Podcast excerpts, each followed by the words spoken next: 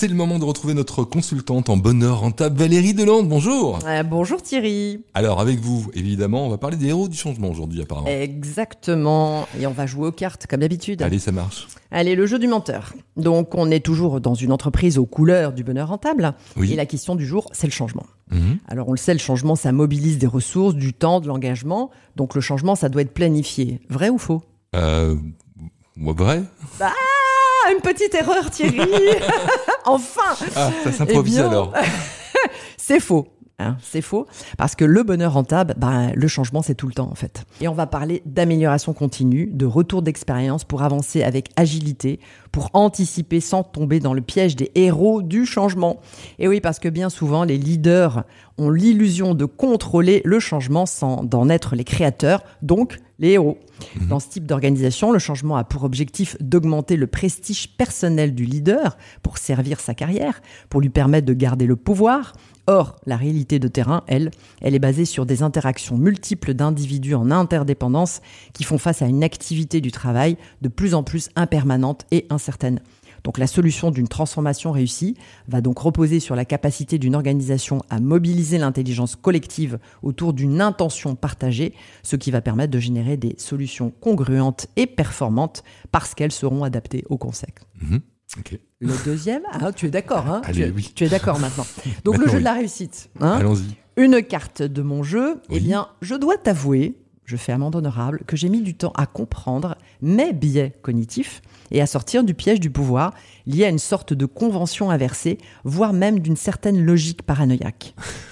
je l'avoue. Je me suis mise dans la situation du héros pour sauver des entrepreneurs et des entreprises en difficulté, sans me rendre compte que ma propre gestion du changement générait de nouvelles difficultés qui conduisaient à une détérioration des relations avec les dirigeants et finalement à un arrêt de la mission. J'ai d'abord vécu ces situations comme des injustices, voire même des complots, avant de prendre conscience que cette inversion de la réalité, c'est en fait la capacité que nous avons tous de dénier notre responsabilité pour ne percevoir que de manière héroïque. C'est une logique qui autorise l'agression, la pression sans culpabilité, l'exercice d'un leadership toxique qui peut entraîner des blessures et des ressentiments avec le sentiment inébranlable d'avoir raison, puisque par définition, le mal part toujours des autres. Mais ce sont ces expériences qui m'ont permis de comprendre mon conditionnement, de m'arracher à mon passé, à mes croyances, à me transformer, car nous sommes évidemment le produit de notre socialisation et il ne tient qu'à nous d'en tirer des leçons pour gagner notre liberté. Maintenant, j'accompagne la transformation des entrepreneurs et des entreprises en personnalisant les solutions, en mobilisant les ressources collectives, en respectant leur passé, car le chemin est un continuum. Plus je comprends et j'accepte ce que le passé a fait de moi ce que je suis, plus je vais pouvoir avancer vers l'avenir.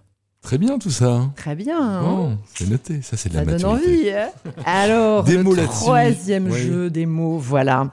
Eh bien, il est extrait du film Kirikou et la sorcière. Tu connais bien Bah sûr. oui. Donc j'ai bien sûr choisi le passage de la transformation. La sorcière s'en va à grands pas. Son pagne vole au vent, ses bijoux scintillent et teintent. La végétation se fane sur son passage. Elle arrive à la forêt, tout se dessèche, les feuilles tombent. Au pied du fromager, elle s'agenouille devant la, terre fraîchement remuée et creuse rageusement de ses mains nues. Les feuilles mortes qui tombent découvrent peu à peu au-dessus d'elle Kirikou, tapis sur une branche. Au milieu du doux courbé de la sorcière, saille légèrement l'épine empoisonnée. Kirikou saute, tombe sur le dos de Karaba et arrache l'épine avec ses dents. La sorcière pousse un hurlement apocalyptique interminable.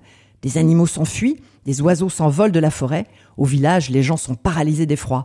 La sorcière est toujours prosternée. Le hurlement s'est épuisé. Elle gémit. On n'entend plus rien. Elle relève la tête sans ouvrir les yeux.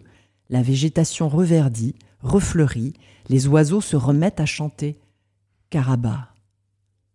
Je ne souffre plus. Elle ouvre ses yeux redevenus normaux, se relève, fait onduler son corps. Je n'ai plus mal. Comme c'est étrange de ne plus ressentir aucune souffrance. Je suis libre. La sorcière avec ses pouvoirs a disparu. Tant pis, tant mieux. Je suis de nouveau moi. Kirikou, tu m'as délivré. Voilà du changement. Merci Valérie. Euh, On vous retrouve évidemment euh, aussi sur rg.com pour prendre contact C'est avec vous. ça. Merci Thierry. À, la, semaine, prochaine.